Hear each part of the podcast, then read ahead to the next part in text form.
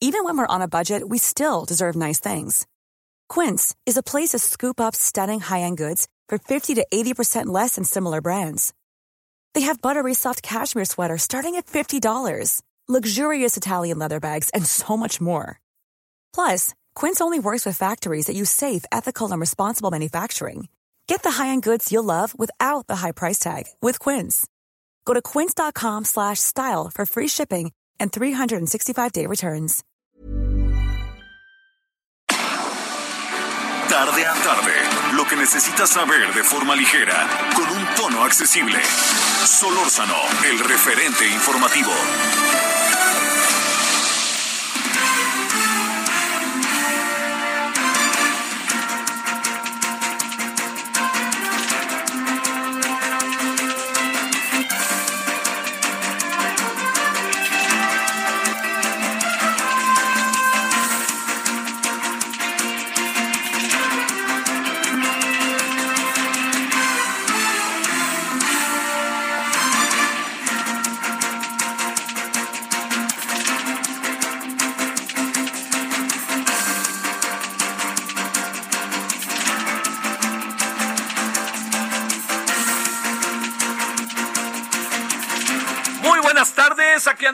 Iniciando la semana, deseando que haya tenido usted un buen fin de semana. Muchas cosas pasaron en el mundo y pasaron en nuestro país, que esto es, este, me parece de, de- de enorme, eh, necesaria atención, ¿no? Que yo creo que eso es lo que ahorita de por medio se convierte en un asunto eh, fundamental eh, poder entender, ver, revisar todo esto, ¿no? De las cosas que también pasan en el país.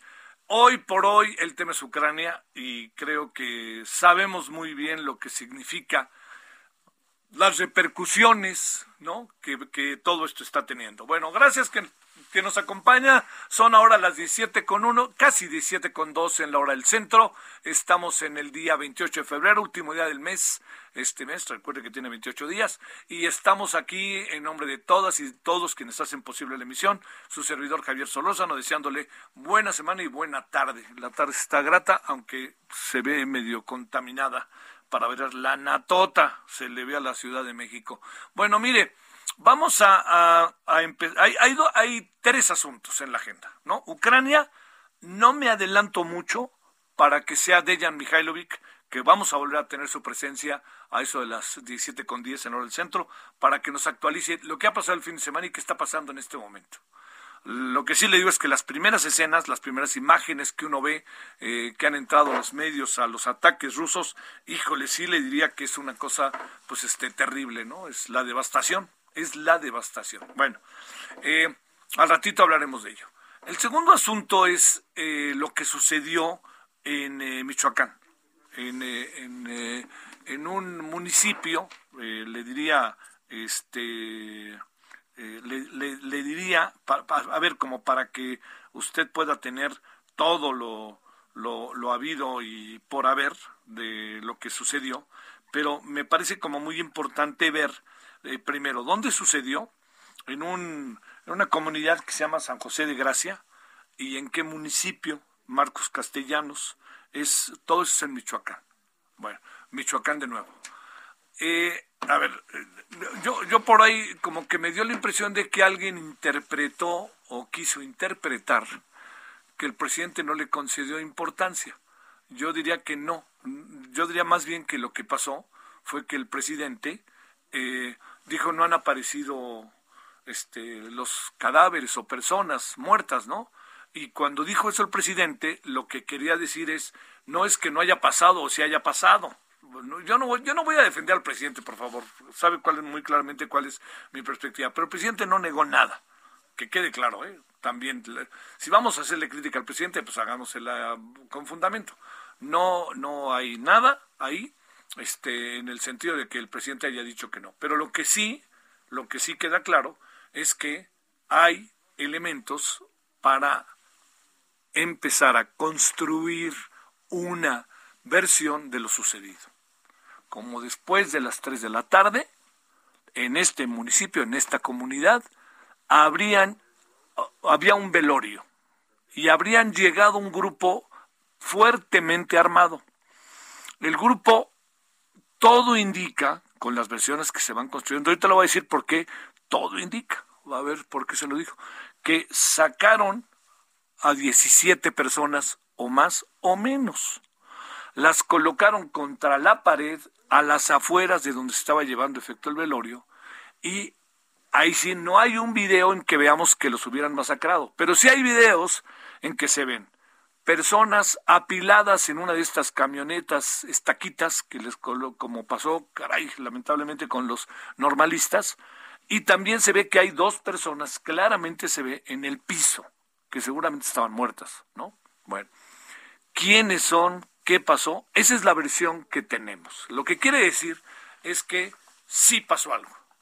Eso que sí pasó, también se le suma otro elemento que es sumamente importante tardaron tres horas en reportar a las autoridades. Eso se ha interpretado de muchas maneras. Yo le voy a decir cuál es la interpretación, según he ido sumando versiones, con la cual yo me quedo con la interpretación de, de qué realmente qué fue lo que pudo pasar. Eso que pudo pasar tiene que ver con que el eh, eso que pasó, eso, eso que, este, que significa un silencio de tres horas es, uno, debido a que quienes perpetraron el ataque tuvieron cuidado en no permitir que se difundiera la información o que se le reportara a las autoridades. ¿Por qué lo hicieron? Como parte de su estrategia. Toda, todo esto es una interpretación, ¿eh? que quede claro. La interpretación pasa por la limpieza que se hizo en las calles, incluso se habla de que barrieron, se habla de que limpiaron, se habla de todo esto, uno, y segundo, también algo muy relevante es que dejaron todo absolutamente le diría yo, totalmente este, limpio como si no hubiera pasado nada. Sin embargo, ojo, sin embargo, lo que sí pasó, que no se puede soslayar y que más bien hay que colocarlo de manera muy clara enfrente, es que se encontraron, se encontró algo de sangre y se encontraron masa encefálica en, la, en, la, en las calles, ahí en la calle Reforma, que es la calle. Bueno, esto nos da, eh, por lo pronto, una, eh, una, eh, una situación que significa que por más vueltas que le den y uno saben de provocación o montaje, pasó algo. Eso es lo primero que tenemos que colocar por delante. Segundo, mire lo que le voy a decir, que no crea que me gusta decírselo. Lo segundo que me parece sumamente importante, anótelo por favor, ahora sí que en nuestro diario, ¿usted cree que lo que pasó en este municipio, en esta localidad, en esa calle, es algo que difícilmente puede pasar en el país o que sí puede pasar en el país. Ese es el segundo asunto. Es decir, estamos ante circunstancias, hechos que pasan y que cuando pasan, así, ¡pum!, se presentan, pues eh, puede haber quien los dude, quien dude, ¿no? Hasta que no se tengan todos los elementos. Pero uno dice, en un país como México, híjole, qué horror, pero esto claro que puede pasar. Entonces, estas dos circunstancias también ya tienen a la autoridad mexicana entre la espalda y la pared. ¿Por qué? Porque si se borraron todo lo que podrían ser huellas de lo que sucedió, va a ser difícil, va a ser difícil para la autoridad investigar ahora sí, que están este balas ahí, cartuchos, ¿no? Este, percutidos, pues sí, digamos, eso puede decir, bueno, ¿por dónde vienen las armas? Porque otra vez van a salir y las armas vienen de Estados Unidos. Sí, pero quien se encarga de tener el control de la seguridad somos nosotros. O sea, si le vamos a echar la culpa a los gringos porque nos mandan las, las armas, pues este, yo diría, entonces, pues por, frenemos el asunto local, frenemos lo que está pasando. Bueno, con todo este, estos escenarios, eh, Hoy tengo la impresión de que el, presidente optó por la por el cuidado de decir algo. Eh, pero, pero, pero, pero, ojo con esto, este cuidado de, de, de decir algo no puede quedarse mañana igual. Yo creo que el presidente ya debe de tener información para que nos precisen las cosas. eh, yo no me voy a poner en este plan de que si hubiera sido con, con Peña Nieto o con quien sea, no, es con López Obrador. Y él es el que nos gobierna y tenemos que tener respuestas verdaderamente claras de lo que está pasando. Entiendo que está en un proceso de investigación. Pero primero, ¿qué fue lo que pasó? Este es el momento en donde ya deberíamos de tener una respuesta de la autoridad. Vamos en la teoría de las aproximaciones. La Fiscalía del Estado y se aventó ahí un rollo en la mañana, pero pues fue la que nos dijo que sí hubo muertos, que sí limpiaron la calle, que sí se los pudieron haber llevado apilados en las taquitas y que sí, además, había más encefálica en el piso, ahí tirada después de lo que la balacera que se agarraron. Aquí viene nomás para cerrar una nueva interpretación, ya escucharemos al rato más detalles. ¿Por qué se los llevaron? ¿Y por qué no los dejaron en la calle? Como en Zacatecas, por ejemplo, ¿no? Recuerda que los dejaron. Una de las hipótesis más importantes, significativas, es que el mensaje es doble. Es la muerte y me los llevo. Y ahora sí, búsquenlos a ver cuando los encuentran en una fosa clandestina por algún lugar que tenemos por ahí. Es un mensaje total, de varias vertientes, pero es un mensaje integral total. Bueno, ese es uno de los asuntos. Al rato hablaremos con Víctor Hernández a ver qué nos dice. Pero déjeme nada más cerrar con otro asunto que tiene que ver con la solicitud formal de eh, el abogado Juan Collado, que hoy se da a conocer ya de manera formal, escrita a mano, para que el presidente la reciba. El presidente ya había dicho que si, si repone lo que se llevó, pues este que él estaría dispuesto a que se, este, se, apegara ¿no? a este criterio de oportunidad. Pero lo que sí es cierto es que son historias, fíjese, todas estas son historias que de alguna otra manera se sabían, se escribieron o estaban en el imaginario colectivo, de cómo se hizo el asunto de los videos, ya lo sabíamos, de cómo se hizo el asunto de, cómo trataron de meter a la cárcel al presidente, se sabía, de cómo se hicieron muchas cosas, muchas cosas. Juan Collado está contando lo que él vivió en primera fila, eso es lo que está haciendo. Pero Juan Collado, de este sexenio pasado, no habla mucho, ¿no? Nomás habla de, muy claramente, el tema Lozoya, de cómo estaban algunas cosas y cómo se usó dinero para la campaña. De eso, ahí está. ¿Es punible? No lo sé. Pero eso es lo que hoy sí causa escándalo. Porque viene otra variable. Hay un conjunto de circunstancias que ya no tienen que ver con el pasado, aunque se hable del pasado, tienen que ver con el presente, en donde se ubica el abogado Julio Scherer como parte importante de muchas de las cosas que están pasando. Esto es, créame, yo, yo, yo lo colocaría eh, claro, no se olvide el pasado, pero esto que está pasando hoy con el hombre más cercano al presidente es algo que se tiene que investigar. ¿eh? Infidencias, dijo Julio Scherer ayer. ¿Cierto, no? Veamos qué, qué sucede y qué se investiga. Ahora 17 con 13 en la hora del centro, agradeciéndole que nos acompañe. Es lunes, lunes 28 de febrero de este 2022. Y si le parece, vamos a empezar con Ucrania.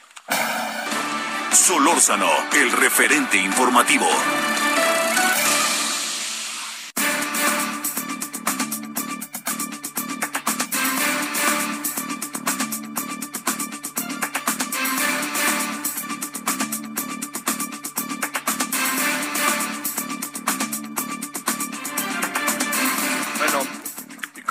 En campaña, pues este le cuento que la señora Sheinbaum ha anunciado la sede donde se va a llevar a cabo el foro de mujeres simpatizantes de la 4T el próximo 5 de marzo, pero no estamos en campaña, ¿eh? que quede clarísimo, nada de eso. Y además le quieren poner un, un, un antecedente al 8 de marzo, que va a ser sin la 4T por lo que se está viendo. Bueno, vámonos entonces a las 17 con 14 en hora del centro, hasta Serbia, con Dejan Mihailovic, quien es doctor experto en geopolítica y relaciones internacionales del TEC. Pero nos vamos hasta Serbia, él anda de sabático trabajando por Serbia. Dejan, te saludo con enorme gusto, buenas noches para ti. Muy buenas tardes, Javier, para ustedes, eh, gracias. ¿Cómo se vivió el fin de semana y qué tanto pueden ser importantes las primeras conversaciones en donde no se dice mucho, pero cómo pueden estar las cosas? Sí, pues este, desde la conversación que sostuvimos el viernes pasado anticipábamos una eh, muy próxima reunión que efectivamente Javier se dio hoy en la zona fronteriza entre Ucrania y Bielorrusia, donde acudieron las dos delegaciones, la ucraniana y la rusa. Eh, en realidad, eh, pues permeó una dosis muy notoria de escepticismo, pero por lo pronto se abrió un pequeño espacio para la diplomacia.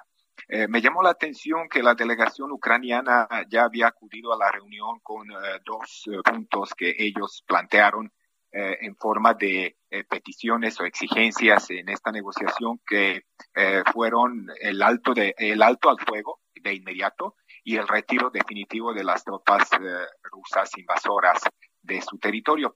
Y la delegación rusa se limitó en decir que solo vinieron a, a buscar una solución que fuera aceptable para ambas partes, ¿no? El clásico esquema harvardiano de negociaciones tipo win-win, ¿no? Que eh, todos salgan ganando o al menos que nadie pierda o se sienta perjudicado. Sin embargo, eh, durante la reunión eh, llegaron las instrucciones de Putin y después, una vez terminada la reunión, salieron a la luz las, las peticiones del gobierno eh, ruso, ¿no? Que consistieron principalmente en algo que se manejó en últimos días. Eh, el objetivo de ellos es eh, desnazificar y desmilitarizar a Ucrania, además exigir un estatus neutral de este país con respecto al panorama internacional y obviamente reconocer la Crimea como parte del territorio y de la soberanía rusa, Javier. Eh, muchos dicen que hoy pues eh, tenemos una puerta que apenas se abrió un poquito, eh, no se avanzó mucho, lo, lo dijiste muy bien al principio, hoy prácticamente negociaron lo que van a negociar en, los futuros días. A ver, este, ¿qué podrían realmente negociar cuando está tomada parte de Ucrania por parte de los rusos? Eh, pues lo que está en cuestión es precisamente ver eh, cómo va a ser el desenlace de este conflicto. Eh, nosotros en las versiones de nuestras conversaciones anteriores habíamos barajado varios escenarios. por lo pronto yo descartaría hoy que el intento de la incursión militar de las tropas rusas al territorio ucraniano, violando todos los, todas las partes del derecho internacional, ¿no? Transgrediendo las fronteras y la soberanía de un país, eh, no tuvo por, por objetivo una invasión total y ocupación del territorio ucraniano. Esto ya quedó muy claro. Eh, tampoco se, se vio ese eh, segundo escenario donde muchos analistas decían que Putin va sobre una parte del territorio ucraniano, sobre todo al reconocer las repúblicas eh, autónomas autoproclamadas independientes de Donetsk y Lugansk, eh, que el reconocimiento solo era un primer paso para después aplicar el mismo escenario como fue en Crimea, ¿no? que, que pasen a formar parte de, del territorio y del Estado ruso, estas dos zonas. Eh, y eh, finalmente, pues eh, la, la, forma de cómo se desarrolla la incursión que no implicó un ataque masivo. Varios analistas hablaban ¿no? de una invasión y ocupación, pero ya vimos ¿no? que tiene poco que ver este caso con lo que hizo Estados Unidos, por ejemplo, en la guerra del Golfo Pérsico, la ocupación e invasión en Irak o, o en Afganistán. De modo que cuando hablamos de las negociaciones, yo creo que hoy se vio que va a ser un proceso bastante tedioso, eh, muy lento, y por más que están ahí los rusos y los ucranianos buscando una solución eh, que al menos detenga que la gente inocente muera, se ven otros actores, eh, principalmente pues la Unión Europea, las potencias occidentales, los propios Estados Unidos y pues por un lado está ese lamento de la opinión pública, el trato que dieron los medios occidentales a este conflicto, eh, lamento, ¿no? Por la pérdida de las vidas humanas, muchas de ellas inocentes, obviamente. Y por otro lado, pues el Occidente, al parecer, le ayuda a Ucrania mandando armamento a Ucrania.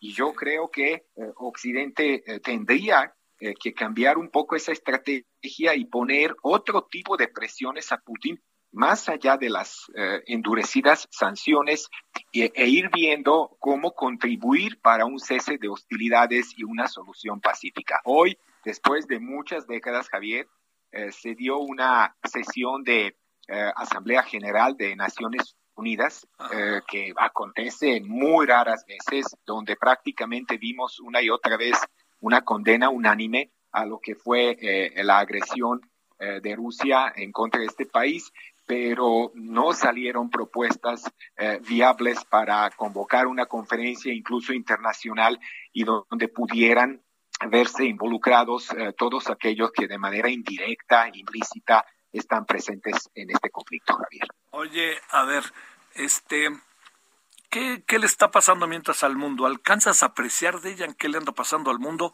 Porque de repente toda esta mirada sobre Rusia que al principio fue muy como muy crítica, de repente empiezan a surgir voces que dicen, es que pasó esto por esto, es que Ucrania hizo esto, es que, o sea, ya no va tan a la libre este una posición por más que unos le quede clarísimo que estamos ante una invasión, que va ya no va tan a la libre la posición ucraniana porque ya entra en una dinámica internacional de posiciones políticas, geopolíticas, etcétera. Eh, pues mira, unos días antes eh, yo te decía que, eh, pues, excelente intervención tuya, ¿no? Una pregunta fantástica. Y, te, lo diré rápidamente porque, mira, eh, más allá de esta, de esta guerra, ¿no? En términos ya crudos y duros, está la otra, que es la guerra cognitiva, la guerra de opiniones, la guerra mediática, la guerra de posturas, la guerra de las ideologías, la polarización a nivel global y donde pues mucha gente se puede incluso contemplar eh, una pregunta de manera individual, ¿no? Los habitantes del planeta, por ejemplo, yo te lo planteo a ti, ¿no? Eh, ¿Crees que eh, crees que un mundo sin Rusia o sin Putin hubiera sido o, o, sería un lugar mucho mejor para vivir?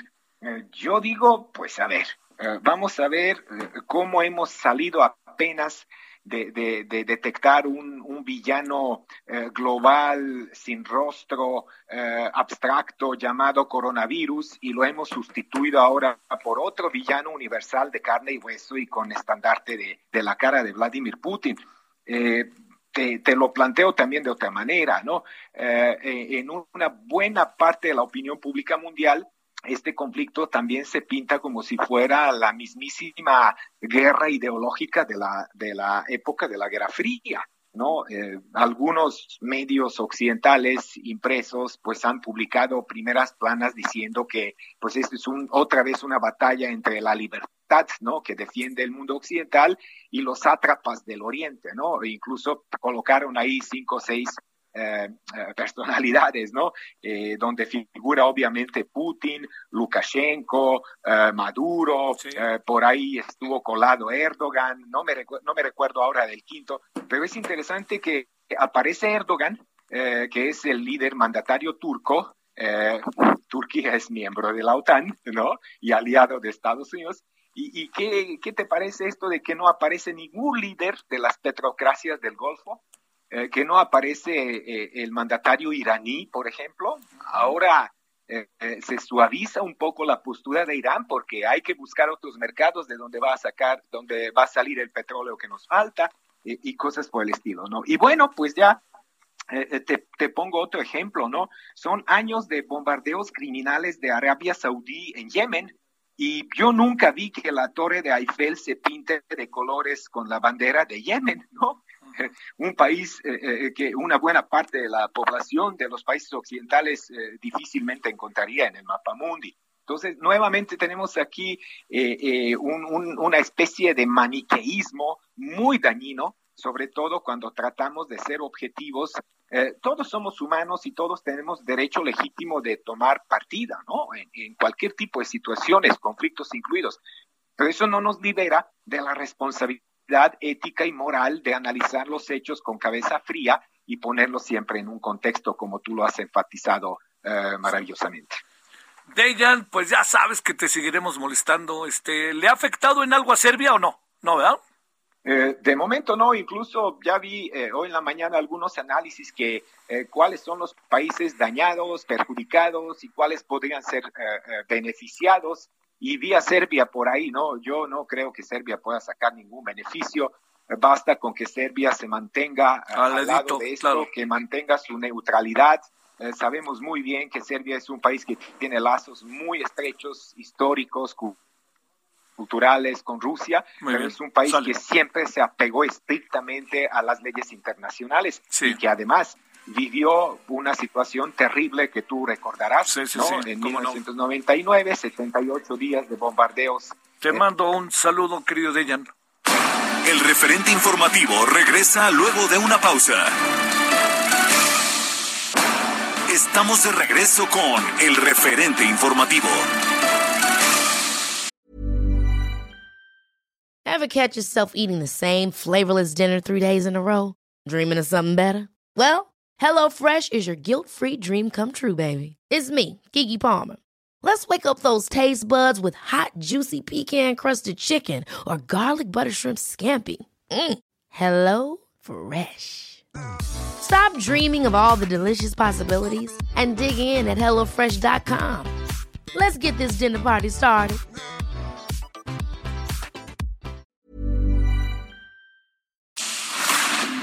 Referente informativo le presentamos información relevante. Yucatán instalará 1.042 casillas para el proceso de revocación de mandato. Instituto Electoral de la Ciudad de México obtiene recursos extras para 2022. Cuarta ola de COVID-19 finaliza en Nuevo León, asegura el gobernador Samuel García. Fuerza Aérea Mexicana inicia misión de evacuación de mexicanos varados en Rumania. Desempleo disminuyó durante el primer mes del 2022, asegura el INEGI. Ningún cártel se ha adjudicado la masacre de Michoacán, asegura Alfredo Ramírez Bedoya. Verificación vehicular en la Ciudad de México tendrá prórroga de 15 días, asegura Claudia Sheinbaum.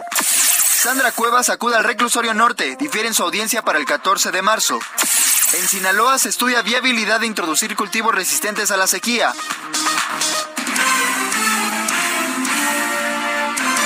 Esperamos sus comentarios y opiniones en Twitter. Arroba Javier Solórzano.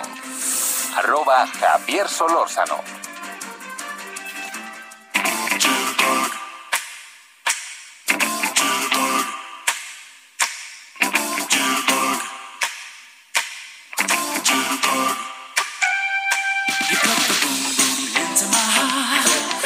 andamos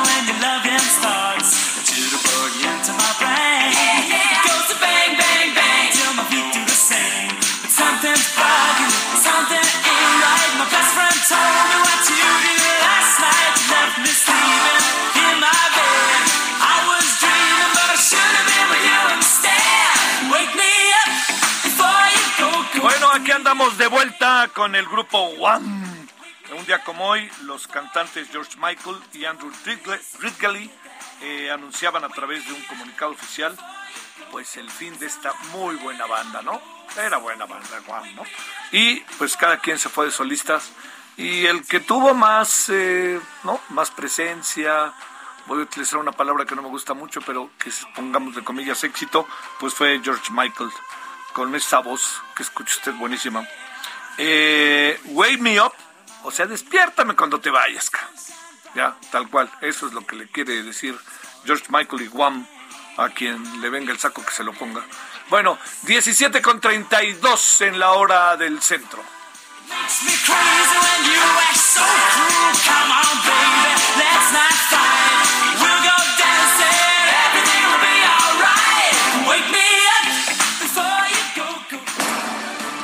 Solórzano, el referente informativo.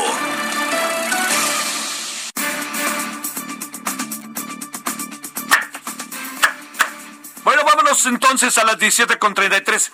Metámonos otra vez en el asunto de las 17 personas presumiblemente masacradas. Eh, yo creo que es, es sobre todo tener enorme cuidado en la definición de los escenarios y de tener cuidado en lo que pasó, ¿no? Eso es todo, no, no se niega como algunos me han insinuado, ¿no? Que hasta hablan de una provocación o, una puesta en escena, por favor. Bueno, le agradezco a Víctor Hernández, coordinador del Diplomado en Seguridad Nacional de la Universidad Iberoamericana en Puebla, que esté con usted y con nosotros. Víctor, ¿cómo has estado? Buenas tardes. Javier, muy agradecido con el espacio como siempre. ¿Qué supones que pasó y qué supones que incluso llevó al presidente a ser extremadamente cauto, un poco también en su beneficio, de lo que pasó el día de ayer a las 3 de la tarde, tres y media, en, en Michoacán? Las declaraciones del presidente pintan de cuerpo completo la lógica del sistema penal mexicano en México prácticamente, si no es la propia víctima de homicidio la que va a denunciar que fue víctima de un delito, es imposible poner a las fiscalías a trabajar. en, en, el papel existen en México eh, una distinción entre la forma en que se empiezan a perseguir los delitos, los delitos que requieren que una víctima se presente para indicar que sufrió algún hecho delictivo o por otro lado las investigaciones de oficio, las que en principio se supone que sin importar que la víctima se presente o no, se tiene que investigar y que se tiene que castigar al culpable. La narrativa del presidente López Obrador, extremadamente cautelosa, va en ese sentido, en el sentido de que aunque en el papel existen las investigaciones de oficio, en realidad, en la práctica, en los ministerios públicos, prácticamente siempre se va a necesitar que vaya algún testigo, alguna víctima a denunciar o de lo contrario las autoridades no van a mover un dedo. Esa es una de las razones por las cuales preocupa la cifra negra, la cantidad de delitos cometidos y no denunciados que reporta año con año el INEGI a través de la encuesta nacional de victimización. Nueve de cada diez delitos en México no se castigan precisamente porque no fueron denunciados. Esa es también otra de las razones por las cuales muchas investigaciones periodísticas son las que acaban por descubrir eh, graves eventos de corrupción, graves escándalos de la vida pública y no así la acción propia de las autoridades. En ese sentido, el encontrar cartuchos percutidos por sí mismo debería detonar una investigación, la sola circulación de los videos debería detonar una investigación por homicidio, pero habrá que ver cómo lo maneja esto la Fiscalía del Estado, porque al final, en la práctica, si no hay quien se vaya a plantar un MP a denunciar, eh, pues esto tristemente solo se quedará eh, como otro de los muchos videos de esta naturaleza que ha habido a lo largo de la guerra contra el narcotráfico. Eh, con lo que vemos hay evidencia de qué, de qué podríamos decir que hay evidencia con lo que vimos y esto implica, Víctor, el que hayan limpiado la calle, el que hayan desaparecido las personas que eventualmente fueron asesinadas, ¿de qué hay? Fíjate, esto es interesante porque ya parece ser una práctica eh, sexenal el que el presidente en turno tenga algún mega operativo en Michoacán.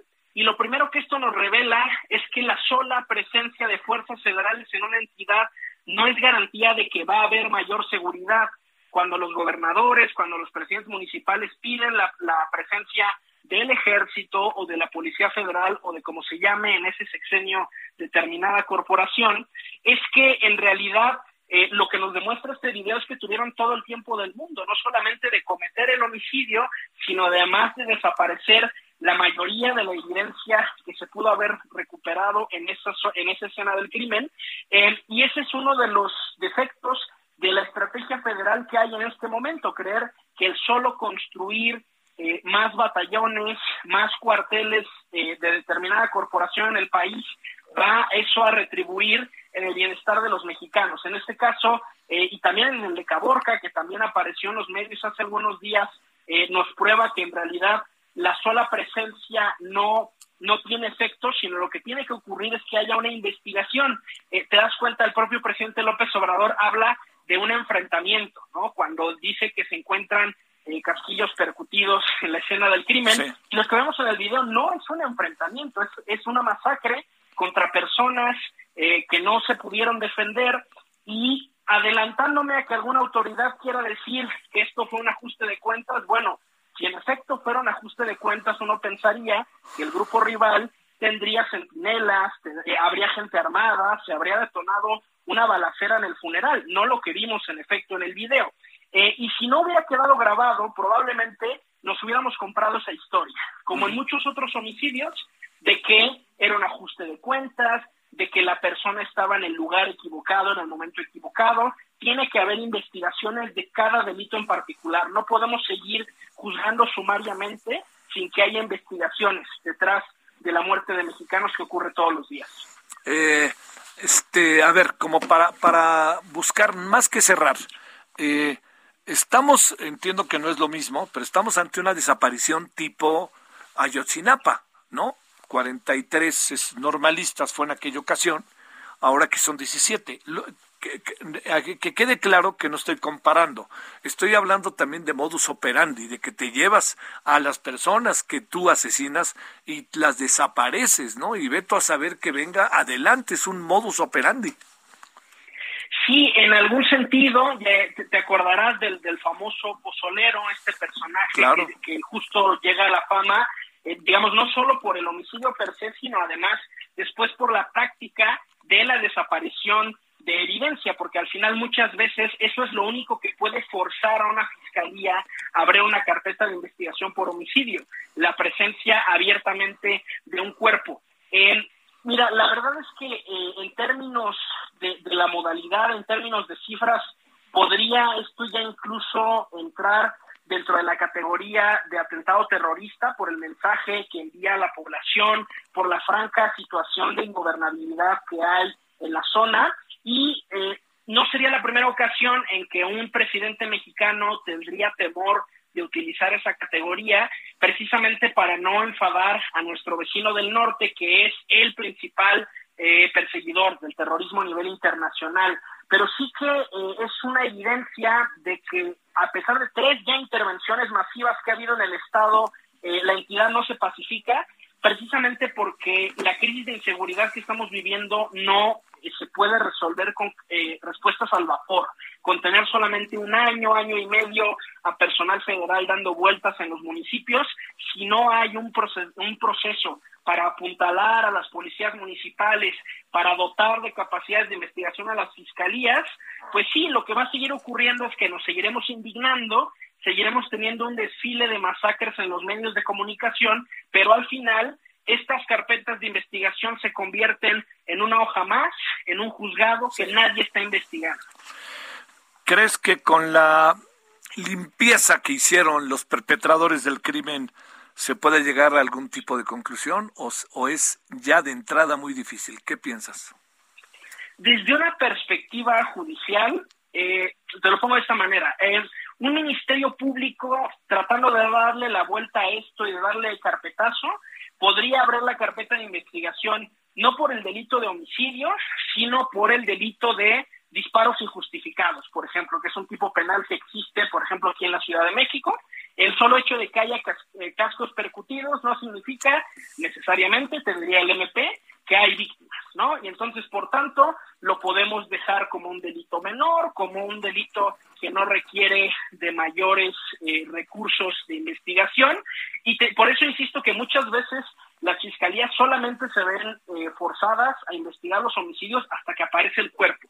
Y esa es una de las razones por las cuales eh, las organizaciones criminales tienen el incentivo de desaparecer los cuerpos, además del mensaje simbólico para atormentar a las familias, a los amigos eh, de las víctimas. Entonces, realmente yo no creo que este, esto marque el cierre de ningún tipo de situación eh, criminal en Michoacán, pero no me sorprendería que las autoridades federales traten en la medida de lo posible de no darle seguimiento a esto, porque al final el presidente ya lo tienen. El granadazo de Michoacán, eh, cuántos, eh, el, asesinato de la familia Levarón, cuántos eventos verdaderamente espeluznantes han ocurrido en estos últimos 15 años y al final, eh, pues ningún gobierno en turno la pasa lo suficientemente mal como para realmente tener que resolverlos. El público mexicano ya está acostumbrado a esta clase de cosas y probablemente el presidente puede decir mañana algo polémico en la mañanera y a todos se nos va a olvidar. Eso es lo que están confiando las autoridades en este momento. Pues yo espero que no, ¿eh? la verdad. Yo creo que sería, sería hasta irresponsable en una de esas por parte del presidente hacer eso, ¿no? Lo que es una tragedia, Javier, es que ni siquiera los casos que llegan a los medios, hablemos de Ayotzinapa, la familia de varón, hablemos de todas estas tragedias que tienen cobertura incluso internacional, eso muchas veces ni siquiera es suficiente para que las autoridades den con el culpable, o peor aún, que se fabriquen culpables, que por la presión del momento, que por la intención de dar resultados, se saquen soluciones al vapor, como crear la Guardia Nacional, que es una corporación que materialmente no existe, son soldados que están prestados y disfrazados de policías, eh, o comprar patrullas nuevas. Comprar patrullas nuevas en un municipio no mejora la seguridad si el elemento que las maneja no está entrenado, no tiene buenas condiciones eh, salariales, no tiene prestaciones de vida, su equipamiento no calcula los niveles de riesgo que realmente enfrenta. Y ese es el problema, que en México pensamos la política de seguridad siempre en coordenadas seccionales. Y cada vez que se acaba el sexenio, tenemos una, una ceremonia del fuego nuevo azteca en la que quemamos todo y volvemos a reinventar el agua tibia. Ese es el problema, que necesitamos de políticas transeccionales, políticas con visión de Estado, no nada más políticas de un gobierno efímero y que cuando concluye todo lo que hizo se va a desmantelar. Víctor Hernández, te mando un saludo y gracias, muy buenas tardes. Javier, buenas tardes, mi Twitter arroba arbitrus 1805. Sale, muchas gracias, buenas tardes, Víctor. 17:44 en hora del centro. Solórzano, el referente informativo.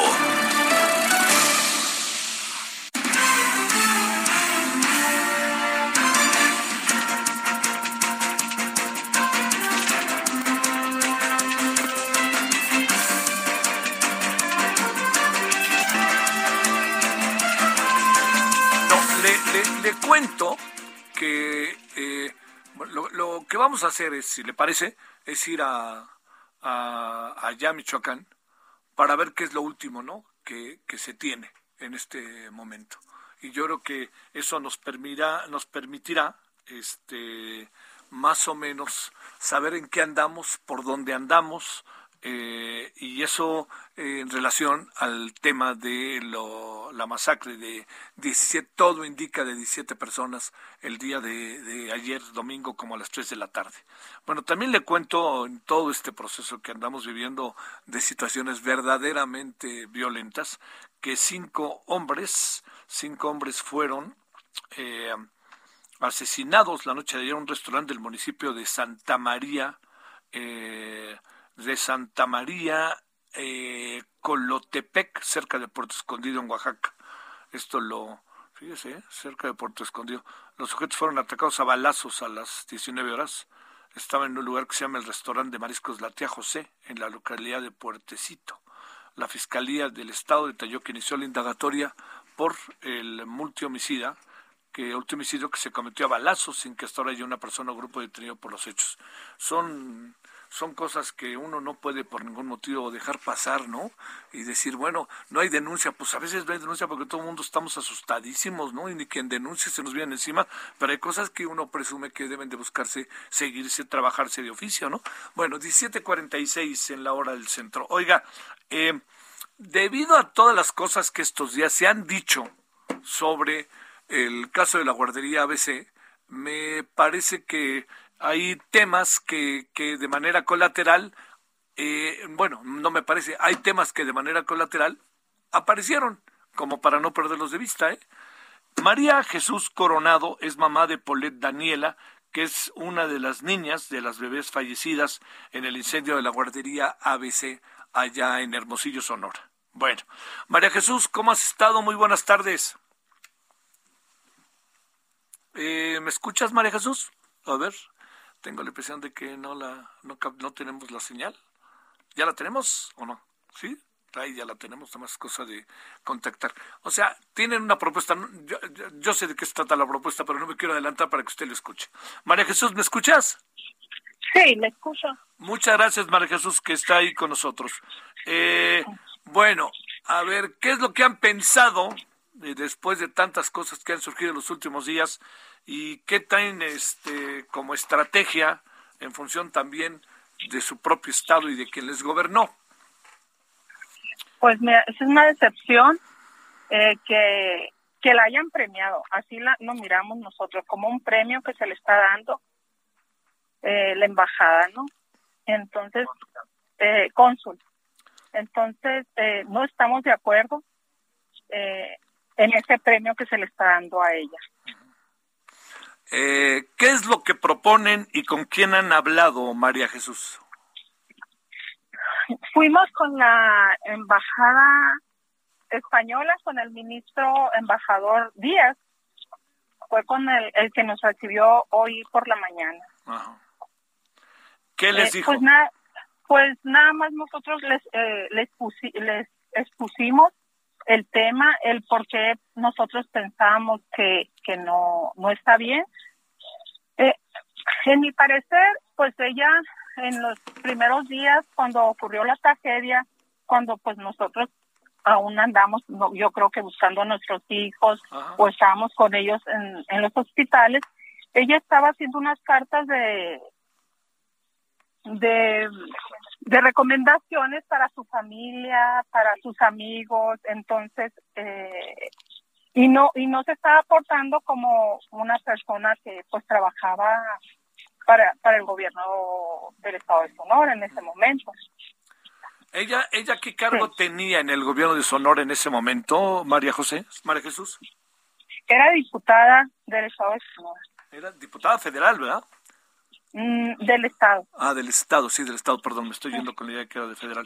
Eh, a ver, este, ¿el gobierno mexicano les ha dicho algo? ¿Han hablado a alguien con la Cancillería o algo parecido? Mm, no, no, no han recibido. De hecho, se dejó ahorita un memorando, un escrito nada más eh, a la Secretaría de, de Relaciones Exteriores.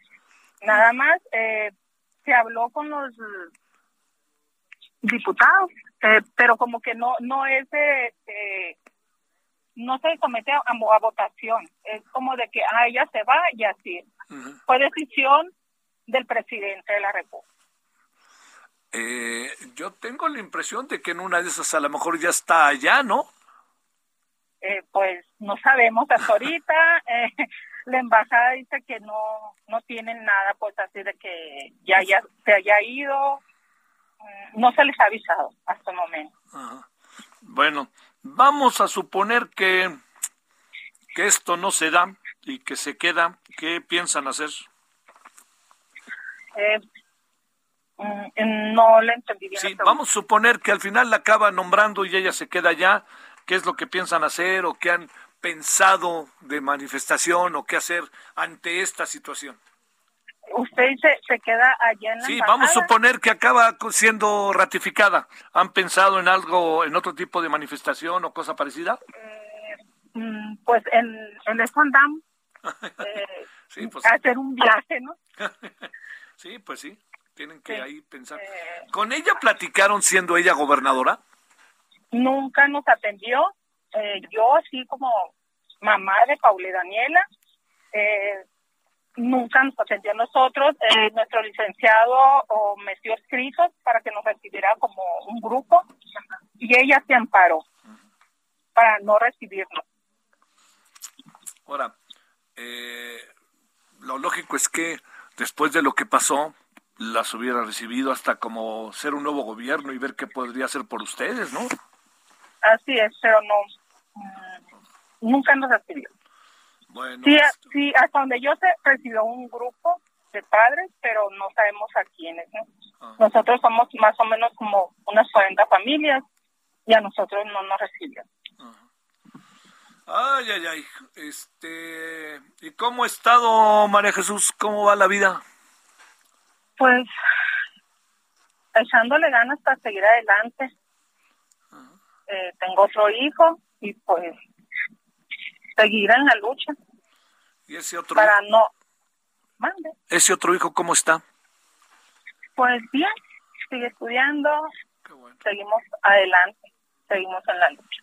Bueno, pues volveremos a hablar, si le parece, María Jesús, a ver cómo va este asunto de lo que están ustedes solicitando. Ok. Gracias. Muchísimas gracias a usted. Bueno, padres, madres de la guardería BC, le informo, buscan que España rechace a la ex gobernadora de Sonora y propuesta del presidente como cónsul de México en Barcelona. no es cualquier cosa, ¿eh? Sobre todo de quien viene. Viene de todo un grupo muy importante, muy castigado, muchos problemas que vivieron y la razón que encuentran es que no los volteó a ver materialmente a lo largo de sus sexenios. Se amparaba para no verlos, según esta versión que nos han dado. Bueno, nos estamos viendo, Misael Zavala, cuéntanos. Buenas tardes, Javier. Buenas tardes al auditorio. Pues hoy el presidente nacional de Acción Nacional, Marco Cortés Mendoza, afirmó que la multiejecución o fusilamiento de personas en Michoacán demuestra que la estrategia del gobierno federal de abrazos y no balazos es un rotundo fracaso. Esto lo dijo el presidente durante eh, pues un evento que realizó en la sede nacional del PAN, donde lanzó un llamado urgente al presidente Andrés Manuel López Obrador para que presente de forma urgente un plan nacional anticrimen en el que participen el ejército, la marina, la Guardia Nacional y todas las policías estatales y municipales, según el panista, con el fin de eh, enfrentar a la delincuencia organizada y se frene el avance de territorio nacional de los delincuentes. Javier, hasta aquí la información. Sí, claro. Apareció este tema, pero bueno, también para la oposición, más allá del problema per se, que es lo más importante. Gracias, Misael. Gracias, Javier. Buena tarde. Oiga, pues ya nos vamos. Este, estaremos a las 21 horas en la hora del centro, con referente, como todos los días, de lunes a viernes. Eh, temas como los que traemos, ¿no? El tema de Ucrania, el tema de eh, esta masacre allá en Michoacán, eh, temas que tienen que ver con revocación, todo eso estaremos esperando al rato. Bueno, oiga, tenga buena tarde, que todavía hay tarde, y la tarde está grata por lo menos aquí en la Ciudad de México. Adiós.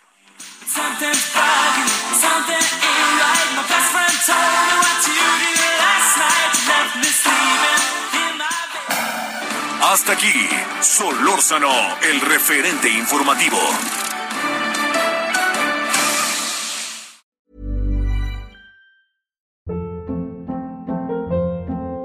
Hold up. What was that? Boring. No flavor. That was as bad as those leftovers you ate all week. Kiki Palmer here, and it's time to say hello to something fresh and guilt-free. Hello Fresh. Jazz up dinner with pecan-crusted chicken or garlic butter shrimp scampi. Now that's music to my mouth. Hello Fresh. Let's get this dinner party started. Discover all the delicious possibilities at hellofresh.com.